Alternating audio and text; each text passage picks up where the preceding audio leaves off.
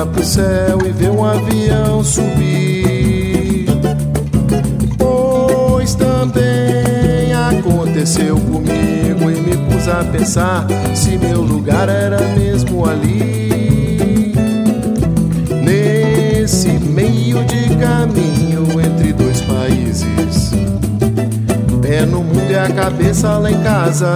Amigo, eu criei asa, plantando e colhendo as minhas raízes. Olá, muito bem-vindos a mais uma edição do podcast Fala Toronto, uma produção do Jornal de Toronto, num oferecimento do Brasil Remittance. Confira lá o website brasilremittance.com. E hoje nós temos a honra de termos a presença aqui nos nossos estúdios do Leonardo Cossenza, ele que é estudante de paz, conflito e justiça da Universidade de Toronto. Também é presidente da Brasa, Associação dos Estudantes Brasileiros da Universidade de Toronto, e que se tornou o produtor do podcast Eu Cafecito, que nós vamos ter mais detalhes a partir de agora. Já adianto que você pode conferir o podcast Eu Cafecito no Spotify e no website eucafecitopodcast.ca. Então, muito bem-vindo ao Jornal de Toronto, Leonardo. Muito obrigado pelo convite. Eu já estive com você na, nas noites da TIN, falando sobre a brasa, e agora estou aqui para falar do cafecido. Muito obrigado pelo convite. Que ótimo, sempre com boas novidades. Então, como é que surgiu essa ideia de criar um podcast sobre cultura e política na América Latina? Bom, na verdade, o podcast já existia antigamente. Ele é o podcast do Programa de Estudos Latino-Americanos da Universidade de Toronto. É, mas eu dei continuidade a ele. Ele tinha só um primeiro ano, ele era muito incipiente, tinha poucas ideias. Então eu sentei com a Berenice, que é do departamento lá de estudos latino-americanos e, e, língua portuguesa e espanhola. Ela também é minha chefe, ela me ajudou nisso. Ela falou assim, Léo, é, eu te dou a liberdade criativa sobre o podcast. Então você pode sentar e fazer o que você quiser sobre América Latina e sociedade na América Latina. Então eu peguei essa ideia e falei assim, bom, a primeira coisa que eu tenho de, é, de possibilidades no meu contexto são os meus amigos, assim, meus amigos são latino-americanos. E eu penso que a maioria das pessoas que são dos países que elas são, elas sabem alguma coisa um pouco mais afinada sobre os países de, de onde elas vêm. Então a ideia do, do podcast foi sempre chamar alunos que tinham ideias muito distintas sobre os países latino-americanos. Então daí foi assim, a gente foi criando. E você está trabalhando junto com a Raquel Serrano e o Guilherme Paturi. Fale um pouquinho a respeito da background deles. Sim, então, o, o Guilherme é brasileiro é, e a Raquel é equatoriana. É, a Raquel tem a mesma bolsa que eu tenho. É, eles são dois alunos extremamente competentes, pessoas fantásticas, que entendem muito sobre a América Latina e sobre a política na América Latina. O Guilherme estuda ciências políticas e a Raquel estuda Environmental Studies e estudo de gênero. Então ela tem, um, tem uma gama de, de perspectivas diferentes dentro do podcast, que é muito interessante, que isso tudo se junta e forma uma, uma perspectiva única que só o podcast El Café pode proporcionar para o público. E como é que você vê o podcast como mídia? Nós somos colegas, estamos aqui no podcast Fala Sim. Toronto, agora falando com o podcast O Cafecito. Sim. Qual a importância desse crescimento do podcast como mídia? Sim, inclusive é muito bom, eu fico muito feliz de estar num podcast e não estar me preocupando com o áudio, não estar me preocupando com a edição. Eu só posso falar aqui, posso falar o que eu quiser, a edição que vai resolver. Mas é, o crescimento do podcast como mídia é fantástico, né? Todo mundo, todo ano as pessoas falam que é o ano do podcast. Esse, esse foi o ano, esse é o ano do podcast, ano passado foi o ano do podcast. Então, por enquanto, os próximos anos eu espero que sejam os anos do podcast. Mas a verdade é que agora a gente já está principalmente durante a, a, quarentena. E assim, meu podcast ele já tem dois anos, então ele é um pouquinho mais anterior dessa, dessa fase. Mas eu acho que, principalmente durante a quarentena, houve uma explosão de podcast. É, podcast sobre tudo, sobre em qualquer lugar, versão de podcast de coisas, versão de jornal, de revista, é, de, é, é de tudo que você consegue imaginar tem um podcast. Então eu, eu, eu, eu vejo que tá começando a ter uma, um, um influxo muito grande de podcasts no mercado, e isso pode causar um problema. É, mas por enquanto eu procurei o meu nicho, assim, acho que como vocês têm o seu nicho, é, e vocês exploram o seu nicho muito bem, é, e eu participo dele, o podcast El Café Zero tem o próprio nicho dele, que é os estudantes latino-americanos que falam inglês. Então, essa é a limitação que a gente tem. Realmente o podcast é em inglês. Mas a gente também oferece audiobooks. O que a gente faz é que é, cada semana tem uma uma entrevista é, com várias pessoas conversando é, sobre tópicos distintos sobre a América Latina. E nas outras semanas tem audiobooks em espanhol e em português, onde os alunos, eu, pe eu peço para os alunos é, da UFT é, virem e lerem um pouco o, algumas coisas que eles acham interessante para trazer para o público. E então, como é então que é a estrutura para vocês fazerem um podcast? O que, é que vocês contam de equipamento? Como é que funciona? Nossa estrutura é bem limitada. A gente, a gente tinha, a gente, antes a gente tinha uma, um estúdiozinho é, que a gente fazia no, no, lá no office da Organization of Latin American Students, que é a organização de estudantes latino-americanos lá no UFT, mas com a pandemia ela, ela se fechou, então a gente não tem essa interação como a gente tem aqui, embora a gente esteja com um vidro de distância, a gente pelo menos consegue conversar um pouco mais pessoalmente, que eu acho uma experiência fantástica. É muito bom, é muito gostoso estar no podcast desse, desse, nesse formato, é, mas infelizmente a gente não tem essa estrutura e a gente faz online, né? A gente faz pelo Zoom e a gente grava pelo Zoom e a gente tem todos os equipamentos de microfones necessários. Nossos equipamentos são profissionais, é, mas a gente não tem realmente essa estrutura básica como vocês têm agora. E você disse que parte dos podcasts são com convidados, são com entrevistas. Uh, quantos episódios já tem? Quem já foi entrevistado? Sim. A gente agora deve ter uns 60 episódios, talvez. E a gente já entrevistou é, estudantes de PhD na universidade. A gente já entrevistou professores dentro da universidade, diversos professores. A gente já entrevistou profissionais é, do ramo de desenvolvimento na América Latina. Então, a gente procura sempre uma variedade de profissionais, de pessoas envolvidas na área da América Latina. É, a gente espera trazer alguns é, empreendedores brasileiros ainda no podcast. Então, a ideia é só crescer e, e ambientar as pessoas no, no, na América Latina através dessas perspectivas diferentes. E vocês também estão fazendo audiobooks com passagens de livros, muito interessante, é, trechos de Isabel Allende, de Paulo Freire, de Eduardo Galeano, de Machado de Assis com Dom Casmurro. O que, que, você acha dessa iniciativa? Sim, então, é, é, ele, ela tem uma importância política também, assim, o, a escolha dos textos, elas são feitas pelos próprios estudantes, eu não filtro os, os textos, embora alguns dos textos eu escolhi, é, porque esses foram textos que eu li, mas no geral são os, os alunos eles são muito interessantes a escolha que eles, eles fazem, que são sempre escolhas políticas. Então é, você vê que na Isabel Allende você tem uma visão feminista e de gênero da América Latina, é, você tem através do, do Paulo Freire uma visão crítica pedagógica da América Latina, pessoas trazendo o Eduardo Galeano, que é um, é um crítico filósofo da América Latina muito importante que é, fez o, as veias abertas da América Latina. Então é, a gente sempre traz essas. É interessante como a, a perspectiva e a escolha sempre é meio política e social. E com a pandemia, vocês criaram a Rádio Viral. O que, que é isso?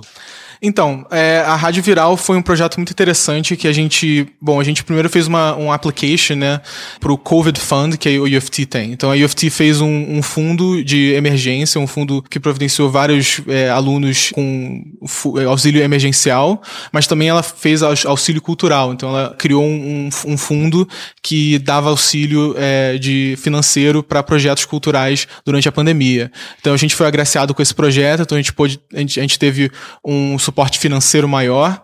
Então o que a gente fez foi a gente montou um, um projeto que era o, a, a, perspectiva do Rádio Viral era o seguinte: nós queremos ver a, a perspectiva do estudante latino-americano durante a pandemia. O que, que o estudante americano latino-americano pensa da pandemia? Então a gente lançou uma cola de applications para as pessoas mandarem as suas próprias é, applications e a gente recebeu é, várias applications de diversos lugares do mundo, principalmente da América Latina, claro, e a gente escolheu 12 12 estudantes que eram estudantes representantes, e esses estudantes representantes, o que eles faziam? Eles participavam dos podcasts, tiveram, a gente teve uma série de 12 podcasts é, através do, desse, desse período, e eles também é, produziam textos. Então, na semana que eles participavam do podcast, eles produziam um texto é, sobre o tema do podcast. Então, o, esses estudantes que eram representantes, eles estavam sempre refletindo sobre um tema específico. Então, teve saúde mental, teve é, direitos é, negros, que teve o Black, Black Lives Matter Movement durante a pandemia, né, que foi muito importante. É, a gente também fez é, sobre a política em geral do Covid na América Latina. Então a gente teve diversos tópicos que a gente abrangeu dentro dessa ideia da pandemia durante na América Latina. É, e foi mais ou menos isso o projeto e funcionou muito bem. É, e no final a gente cresceu muito por causa desse projeto. A gente teve um alcance muito maior do que a gente, que a gente não tinha antes, principalmente por causa dos fundos que a gente recebeu. E com que impressão você ficou da Covid na América Latina depois desse projeto da Rádio Viral? Sim, eu acho que a principal lição que eu tirei desse projeto foi que o Covid impactou as minorias desproporcionalmente ele impactou as minorias da América Latina, a minoria negra, a minoria indígena, a quilombola, foram diretamente impactadas pelo Covid e de diversas formas diferentes. É, por exemplo, na Cidade de Deus, que é um bairro no Rio de Janeiro, eu moro no Rio de Janeiro, conheço, né? Sei de vejo passando. Foi um bairro que foi a, que um em quatro pessoas foram afetadas pela Covid. Isso foi um número recorde, foi maior do que em qualquer lugar, assim, é, no mundo. Então, a gente, para a gente ver a perspectiva que que as pessoas marginalizadas, as, as pessoas oprimidas né, na pedagogia do Freire, é, são realmente é, afetadas pela essa pandemia. Então, essa, essa foi realmente a, a, lição que eu tirei, e que, claro, foi um caso de desgovernos e desgovernos que aconteceram na América Latina, é, mas não só isso, como um descaso da própria população, assim, por mais que tenham conversas, não tiveram conversas suficientes, eu acho. Acho que por muito tempo a população ficou calada durante o Covid é, e não conversou sobre essas matérias importantes, né, como os direitos das minorias. E, por outro lado, como é que foi o impacto da Covid, da pandemia, aqui para os estudantes da Universidade de Toronto? Como é que mudou toda a rotina, toda a vida de vocês? Então, a gente a gente passou para ensino à distância, né, que é aquele ensino como todos os estudantes é, reclamam nos memes, que é realmente complicado. Você fica numa, você fica muito preso dentro de casa, você não, não tem muito um fluxo de saída, como a maioria das pessoas, né, é, tem sofrido hoje em dia, mas os estudantes têm essa, esse caso específico. É, mas fora isso, os estudantes brasileiros agora estão em todos os lugares do mundo, né, principalmente no Brasil. Eu fui um estudante brasileiro que realmente voltei para o Brasil durante a pandemia, mas eu pude agora é, voltar para Toronto, é, que foi o que eu queria. Mas, no geral, é, muitos estudantes brasileiros estão por, todo em volta do mundo, estão fazendo a Universidade de Toronto, mas estão é, espalhados pelo mundo. E por isso a comunidade se fragmentou bastante, né? Porque já era uma, uma comunidade pequena e fragmentada e internacionalizada. Agora que realmente a pandemia chegou, ela ficou completamente fragmentada. Como é que o Canadá enxerga, em nível acadêmico, a América Latina? Ainda é aquele quintal meio desorganizado, corrupto, com ditaduras, com muita coisa se mudada? Então, a visão, eu venho da UFT, no departamento de ciência política da UFT, por exemplo, ele é um pouco, ele é um pouco, ele é liberal conservador, no sentido que ele tem uma visão muito alinhada com a dos Estados Unidos, principalmente. O Canadá, nossa política externa é muito alinhada com os Estados Unidos, então a visão é, latino-americana, às vezes, ela é tratada na versão mais mainstream, né, a versão ortodoxa que existe, mas eu acho que independente disso, o Canadá ainda consegue ver com muita diversidade o, a América Latina, consegue ver a diversidade da América Latina e o que ela pode contribuir, principalmente através dos latinos que existem é, na comunidade, principalmente de Toronto. É, então consegue ver a diversidade latino-americana, ainda mais que tenha uma, uma perspectiva americana sobreimposta sobre ela. E como a academia aqui no Canadá, a Universidade de Toronto, vê o impacto das eleições americanas sobre a América Latina? Esta troca do Trump pelo Biden melhora ou não? Pela toda a perspectiva canadense que eu, que eu absorvi, eu acho que o Biden vai trazer, claro, mudanças radicais, né? Pelo menos a gente não vai ouvir aqueles discursos é, asquerosos que o Trump fazia, e não só isso, como as políticas migratórias que também impactavam os latinos diretamente. Então eu acho que essa, essa, essa, essa vai ter essa clara ruptura nesse sentido. Mas é, fora isso, o Biden, eu, eu acho que pode se aproximar um pouco mais dos Estados Unidos do, da América Latina e o Canadá do, da, da, América Latina em, em, geral por causa disso, mas é, de uma perspectiva sempre liberal e, e, sempre imperialista nesse sentido, né? Sempre com a, a, a visão do Estados Unidos primeiro e depois a América Latina, né? que é uma diplomacia clássica americana. E qual a visão da academia aqui do Canadá sobre a Amazônia? A Amazônia é foi incrivelmente discutida, principalmente ano passado, quando foi houveram os, os, os, o incêndio na Amazônia. É, foi muito discutida, principalmente por causa do, dos defeitos do Bolsonaro. Então, é, a academia canadense, principalmente latino-canadense, criticou muito os aspectos bolsonaristas e as reações bolsonaristas durante as queimadas na Amazônia. Essa, essa postura que ele teve ao é, denegrir o direito dos indígenas, ao relegar os, o apoio internacional. Então, houveram várias críticas, principalmente em relação ao Bolsonaro.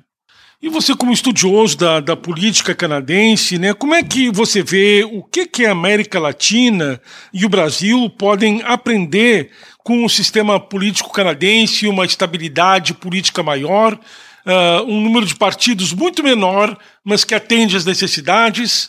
Qual é a sua visão? É muito complicada essa pergunta, muito complicada. E eu já refleti, já refleti muito sobre isso. E é, e é interessante notar, mas, é, mas já foi tentado no Brasil o parlamentarismo é, e não deu certo. Foram tentativas do PSDB na década de 90 também de tentar um parlamentarismo. Então talvez eu acho que a, as, as soluções para o Brasil não é você ter um número menor de partidos ou você mudar o, o número, o, o sistema de representatividade como tem no Canadá. Eu acho que o, o sistema representativo do Brasil é muito bom. Eu acho que, que as lições que devem ser aprendidas do Canadá são realmente como a burocracia funciona, né? A burocracia canadense funciona espetacularmente bem. O Estado, ele, ele tira e tira muito, mas ele consegue devolver numa proporção muito boa. Então, os serviços públicos funcionam é, e são realmente públicos.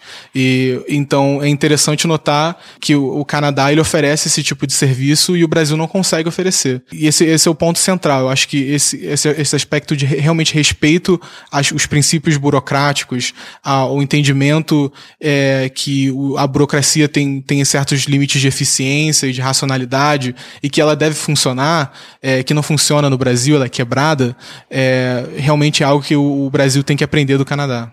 E o Canadá tinha um defeito de colocar todos os ovos no cesto só, depender economicamente muito dos Estados Unidos. E agora se deram conta que isso é perigoso, então está se abrindo para a Europa e também para o Mercosul. Como é que você vê essa relação que está começando agora entre Canadá e Mercosul.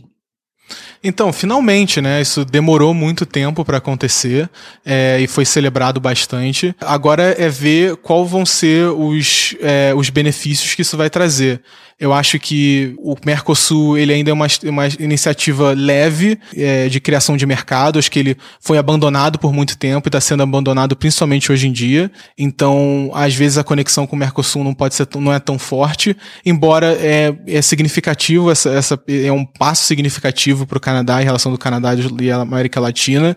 Eu acho que deve ser reforçado sim e que eu espero que, que traga boas mudanças e que vai trazer boas mudanças, principalmente em aspectos é, de negócio negócios, né? De liberação de negócios entre as duas fronteiras, talvez não em aspectos culturais, né? Afinal.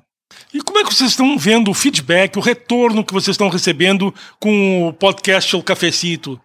Ah, o retorno é muito bom. A gente, a gente recebe muita mensagem é, de estudantes, estudantes de todo lugar do mundo. É, as pessoas é, mandam um e-mail pra gente falando: ah, a gente gostaria de contribuir, eu quero ajudar a editar o podcast, eu quero ajudar a escrever um, um artigo. Então a gente recebeu vários artigos de pessoas voluntárias, a gente recebeu ajuda do podcast, ajuda técnica no podcast, através de ajuda voluntária mesmo, de, de, de alunos que estavam interessados no projeto. Então foi, foi uma iniciativa realmente colaborativa de vários alunos alunos é, latino-americanos engajados no próprio projeto, assim. O, o que fez um limitador dele é que ele foi só em inglês. Eu acho que ele poderia ter sido maior e sido em espanhol e português, mas isso aí ficam para outros projetos. Perfeito, muito obrigado pela presença do Leonardo e sucesso ao podcast Eu Cafecito. Muito obrigado, sucesso para o podcast de vocês e vocês estão convidados a participar do Cafecito sempre. Muito obrigado. O podcast Fala Toronto volta na semana que vem num oferecimento do Brasil Remittance. Até lá.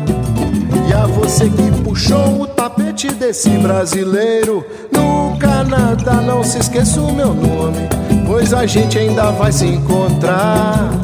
Não se esqueça o meu nome, pois a gente ainda há de trombar.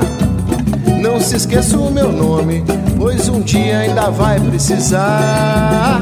Não se esqueça o meu nome, pois um dia eu volto pra cobrar. Não se esqueça o meu nome, pois o mundo há de girar. Pois o mundo ainda há de girar, de girar, de girar. Somos Zé Francisco no Canadá.